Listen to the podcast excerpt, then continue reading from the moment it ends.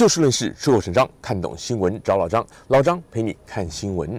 老张录影的现在呢是星期一，六月十九号，在美国呢是今年迈入第二年的 Juneteenth 这样一个纪念黑人被奴役的纪念日。那么很多朋友可能没有放假，但是老张因为在 Santa Clara 县政府工作的关系呢，所以呢今天放假一天，很久没有骑车了，想要到户外走走。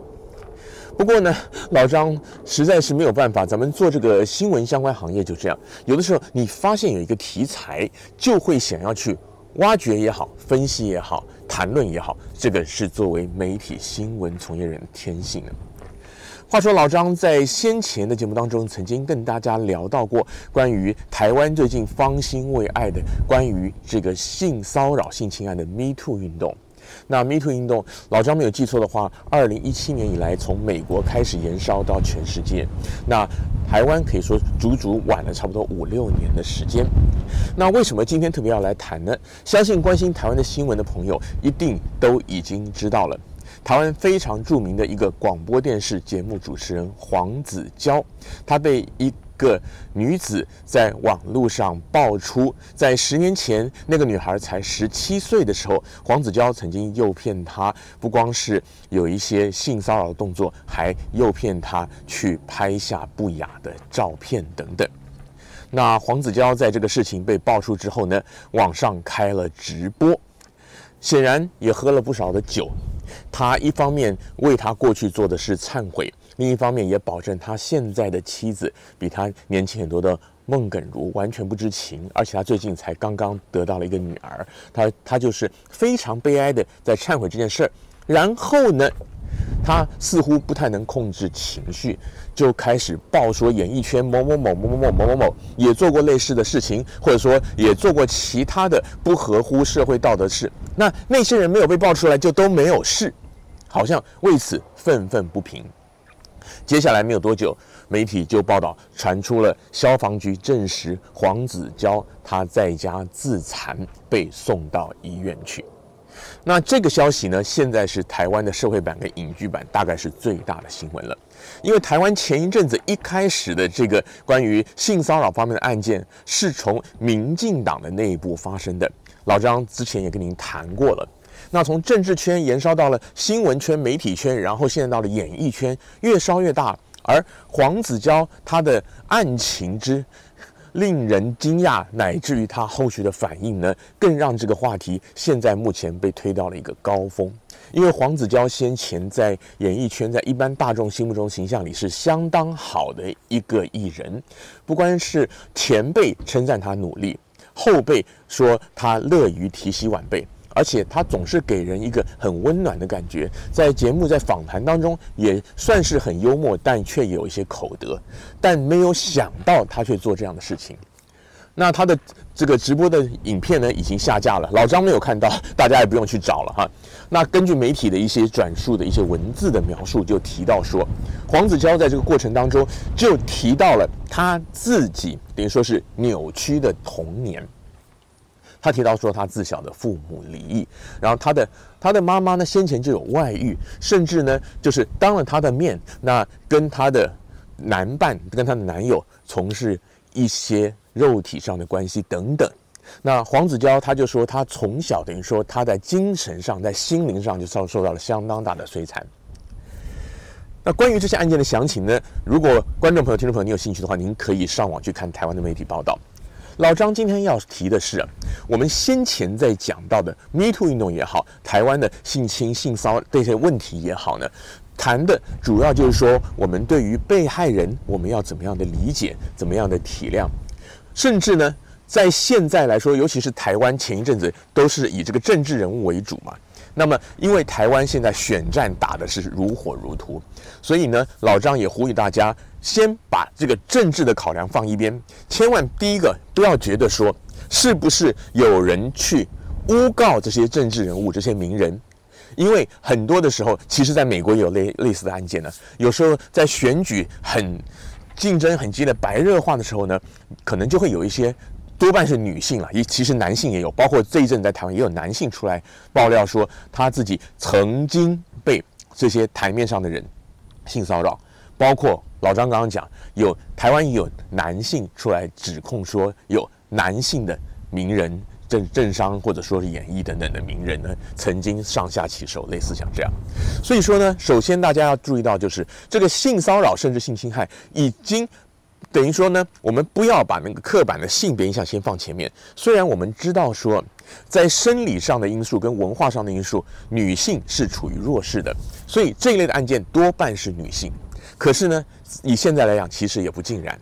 那为什么不要特别分男女呢？这个东西老张稍后再跟您说哈。那我们其次要想的就是说，我们请大家把这个政治因素放在两边，先不要去考虑说是不是有人诬告，或者说是不是你想要趁机捞一笔，有什么目的？要不然为什么事隔多年现在才讲？关于这一件事情，很多专家都讲，老张老张也特别要提醒大家不要这样说。很多的时候啊，我们在内心受创的时候，尤其是像性侵害或者性骚扰，特别是性骚扰，因为性侵的话，我们讲的直白一点，受害人他可以去医院，可以做去做一些检查，可以说是身体上是可以采证的。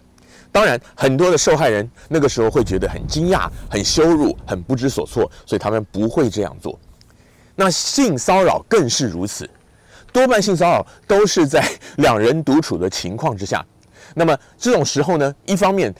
加害人可以不认账，另一方面加害人可以说这个是你情我愿。特别是尤其像这一类的案件爆出来，假如说加害那方是有权有势有名有钱的人，那么他很可以说，你今天是想要来勒索我的。就像很多人因为政治因素去怀疑那些受害者一样，所以说性骚扰的受害者其实他们内心真的是很痛苦，尤其是女孩子。老张也提到过很多次了，文化上的因素、生理上的因素，他们本来就处于弱势，然后他们内心会有阴影，会有恐惧，甚至变成一生挥之不掉的。我们讲所谓的创伤后压力症候群也好，有的人变成了有忧郁症、有躁郁症等等。我们千万不可以说你为什么当初不报，甚至我们有时候看一些社会新闻也可以看到说，有些人呢，他可能特别是被近亲什么被继父啊什么加害，结果他跑去求助，例如说跟自己妈妈求助，结果还不被相信，甚至还遭到更严厉的后果。这就是为什么很多的性骚扰的被害人、性侵的被害人，他们忍气吞声。这个是大家一定要认知的一点。那么接下来老张还要再继续要提到的，因为刚刚提到呢，其实也有很多的专家学者也在讨论过这个事情了。老张想特别提的一点就是，关于这一次黄子佼他的自白，我们也千万不能够忽略掉，很多的时候，不管是性骚扰、性侵案件的被害人。或者甚至加害人，乃至于我们日常生活当中有很多的人，包括你我，都有可能发生的，就是我们的内心其实不像我们想象的这么样的强大，这么样的公义，这么样的圣洁。怎么说呢？很多时候，我们遇到一个 trigger，一个触发的点的时候，可能我们埋藏在内心深处的一些悲伤、一些愤怒、一些苦毒都会爆出来。那像黄子佼，像他在这个影片当中呢，大家之所以会惊讶，一方面是他怎么会做这样的事，第二个就是他怎么会突然跳出来指控这么多人，好像就是说玉石俱焚。以后呢，不要说在娱乐圈了，甚至。他好像根本不打算在这个世界继续活下去了。这就是为什么他讲这些话之后，很多亲近他的人很着急。后来也果然传出了他自残的消息。我们对于我们每一个人的内心，我们都必须要好好的加以检视。前面提到的，像是受害人，当然，我觉得大家要关注的就是说，我们在面对，尤其像这一阵这一波一波的 Me Too 这样的消息出来的时候，我们社会大众千万不要去。质疑、去指责那些受害者，特别是我们所谓的吃瓜群众，我们在旁边看热闹。你跟他没有直接利害关系，甚至你根本不认识他的，你也不要去他的脸书啊，去他的什么微信啊，去他的什么这种公众号也好、粉专也好，不要去下面留言，不要去，尤其是那些负面的、嘲讽的。为什么？因为我们不是他们，我们不晓得他们内心受过什么样的伤痛，而且特别是女孩子受到像这样子性骚甚至性侵，那个伤害很可能是一辈子的。至于对方他是不是真正的别有目的、别有用心，例如说对政治人物想要击垮一个政治人物，或者说想要勒索金钱，像这样的事情，自然由司法单位来判断。当然，有的时候我们也不太敢相信司法单位百分之百，尤其是我们知道，像这类案件在接受调查的时候，在出庭的时候，这些受害人都要经过二次、三次、四次的一再的反复，对他们来讲是好多度的伤害。但这些呢，是在目前体制下，我们一般民众也无从知会的。所以，我们能做到的就是对这些人，我们不要去质疑他。我们关心这个案情的话，我们就旁观。其次。刚刚讲到黄子佼的内心，我们也要注意到大家的心理健康。像黄子佼，他讲出来他有这么不堪的童年这样的过往，其实他不说真的没有人知道。那他本来也想埋藏在内心深处，但是有的时候他那个扭曲的性格出来的时候呢，他就会去做一些事情。就好像有一个著名的音音乐剧，它其实也是一个著名的小说，它的音它是叫 Jekyll and Hyde。Jekyll and Hyde 就是那个音乐剧翻译变身怪医，就是一个人简单讲双重人格啦。他有的时候是一个很正常、很很善良的人，有的时候就像狼人一样啊，变了，突然就变了。那像这样子的情况呢，当然我们也不是专家，可是我们同样的一方面也是尽可能的不要去嘲讽，不要去评判，因为这些事情后续自然会有司法，或者说有一些一些专业的。一些人士、一些专业的机构，例如说精神医学要鉴定，或者说要给他治疗等等，那我们就旁观就好。其次就是，当我们自己或者我们周遭的人，如果你知道他的内心有一些不平也好、委屈也好、创伤也好，如果你会知道，多半你是他亲近的人。那你就要经常的去关心他，看他的情绪有没有波动。如果是您自己的话，其实我们讲啊，你说那个从小到大都很幸福、一切顺利、人生胜利组的人，真的是凤毛麟角。我们大部分的人在童年也好，在职场也好，在恋爱、婚姻或者说家庭亲子关系，多多少少会有一些东西会在我们内心留下痕迹，会有一些疙瘩的。我们要如何的面对？如果我们自己的内心深处也有一些创痛，也有一些我们想要忘却忘不了，在特定的情况，例如说听到特定人的名字，看到怎么样的一个场景，听到哪一类的情境的时候，我们就会触发出来的话，我们也千万不要小看它。同样的，也是要找到一个抒发的管道，情绪的出口，当然是正当的。特别是如果有需要的话，就要去寻求专业的帮助。老张现在在 Santa Clara 县政府从艺从事这个语言服务翻译的工作。那最近我们就在翻译一些文宣，包括网站上的，包括一些 flyer、一些传灯、传单等等。就是我们县政府的那个心理卫生的机构，他们就一再在宣导。那老张先前我们县政府还有在广播电台做一些宣导的节目的时候，我们也介绍过有一个九八八的专线。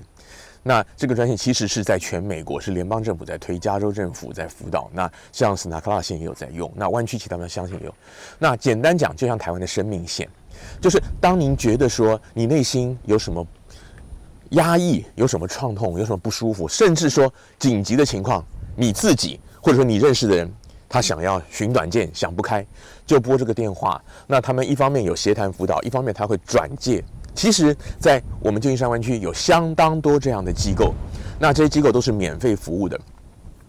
那有些是心理卫生的团体，有一些是关怀的团体。那么，另外我们的文宣当中也提到一些，也有做一些问卷调查，像是有一些宗教团体，例如说教会，他们也有一些心理辅导的。当然，这些辅导呢，可能的状况不一样，有些是基于心心理。心理学方面的，有些是精神健康、精神科方面专业，那也有一些是从宗教信仰方面的支持等等。那这些的状况，这些的都不太一样。但是呢，同样的一点就是，这个社会其实有很多的资源会提供大家帮助的。同时，我们也千万不要小看自己或者说亲友内心深处有什么我们讲过不去的坎，有什么阴影。如果您不管是哪一种，你说性侵害、性骚扰，还是说家庭破碎，或者说曾经遭到怎么样的犯罪，甚至我们讲说现在我们金山湾区的治安不太好，也许有的人哎，你被抢过，所以你就不敢出门，都请您千万的要寻求帮助，然后旁边的人给予精神上、情感上的支持，然后在外围的人，我们大家就静静的，不要去品头论足。不要去说三道四，我们不是被害人，我们不了解被害人的痛，甚至我们不是加害人，我们也不晓得他为什么会有这样的念头去加害，而且其实也有很多的加害人，至少像是黄子佼，他常年来他的内心痛苦，有的时候人的人内心的一些我们讲说眼目的情欲。心里的骄傲、恼恨、苦毒，很多这些我们情感上的东西、心灵的东西，我们本身也没有办法控制。所以我们要做到的，就是要去关心自己跟周遭的人的心理健康、心理卫生。同时呢，我们也不要去论断他人。很多政商名人，或者说是像是演艺明星，他们一旦爆料，他们就觉得这一辈子都完了。因为马上铺天盖地而来的，就是各种各样的攻击，所以像黄子佼他这一次他自残，其实老张相信也是有这样的情况的。那么我们社会大众所能过的做的呢，就是一方面我们追求像是我们讲到的，在性别平等的教育上，还有社会治安上能够趋于完善，就是一些保安方面；另外呢，就是在职场上，在这个文化上。要尽可能的慢慢慢慢让大家建立这个观念，同时呢，对于受害人、加害人，我们也要给予一定程度的了解。加害人当然是一定要全力的关怀照顾，那么，而被害人一定要全力的加关怀照顾。加害人的话呢，当然他们应有的法律制裁是逃不掉的。可是，我们也应该要去了解，为什么他们会有这样的情形发生？在法律的允许之下，有没有什么办法帮助他们？例如说，他们如果是入狱了，那是不是也能够给他们一些治疗，让他们能够再从这个方面慢慢的走出来？我们讲见真正的所谓根生人心命的更生命的更新。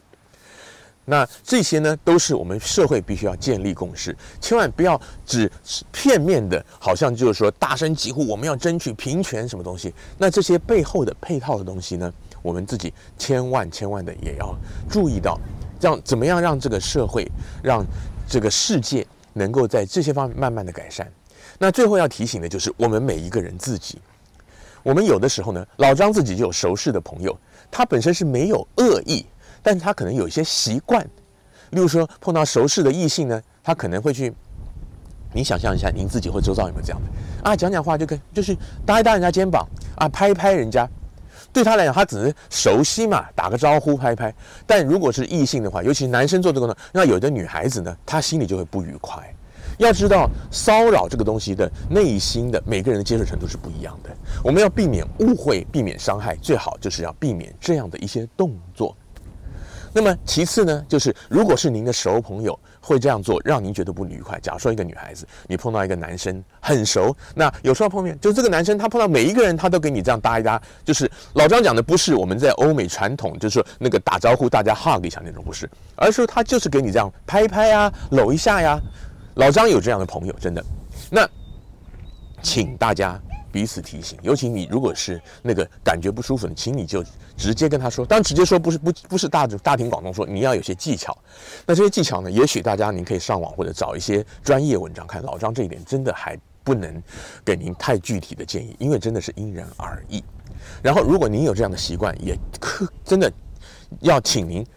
一定要留意，最好把它改掉。那相对来讲呢，有的女孩子一开心啊。就会往你身上打，你旁边的人用那种讲讲一个开个玩笑话，你讨厌死了，打一下。女生打女生大概问题不大啊，女生打男生呢，有的时候啊，有些男孩子觉得那蛮好笑，像老张就是啊，因为老张知道很多很多女生从小朋友就有这个习惯，但是呢，其实也不见得，说不定有人就觉得不愉快。我们刚刚讲到这个性骚扰这个东西，其实是两性都应该要注意的，并没有说是呃我们当然女性相对弱势我们要关怀，但是男性我们的内心的感受大家也要重视。总而言之，现在的社会是越来越复杂，那加诸在我们每一个人内心的压力呢，也比古时候相对来讲应该是大一些的，因为现在的社会复杂嘛，我们升学啊、就业啊、学习啊就已经搞不完了，人际关系比起古时候更是复杂，大家只有在这个方面多小心、多留意。自己的言行，不要让别人有误会的空间。那当然，我们更不可以去对人家上下其手。那至于自己的心理健康，乃至于周遭的人，我们也要多一些同理心的细心的关怀。然后，必要的时候呢，就是要去寻求专业的协助。而对于已经发生的这些不幸呢，不管是发生在名人明星还是市井小民呢，我们大家真的就是以一个哀矜勿喜的心来关怀，然后来予以祝福，并且看看有哪些是我们可以学习到的。今天节目的时间又到了，欢迎您下次继续的找就事论事、出口成章的老张陪您一起看新闻。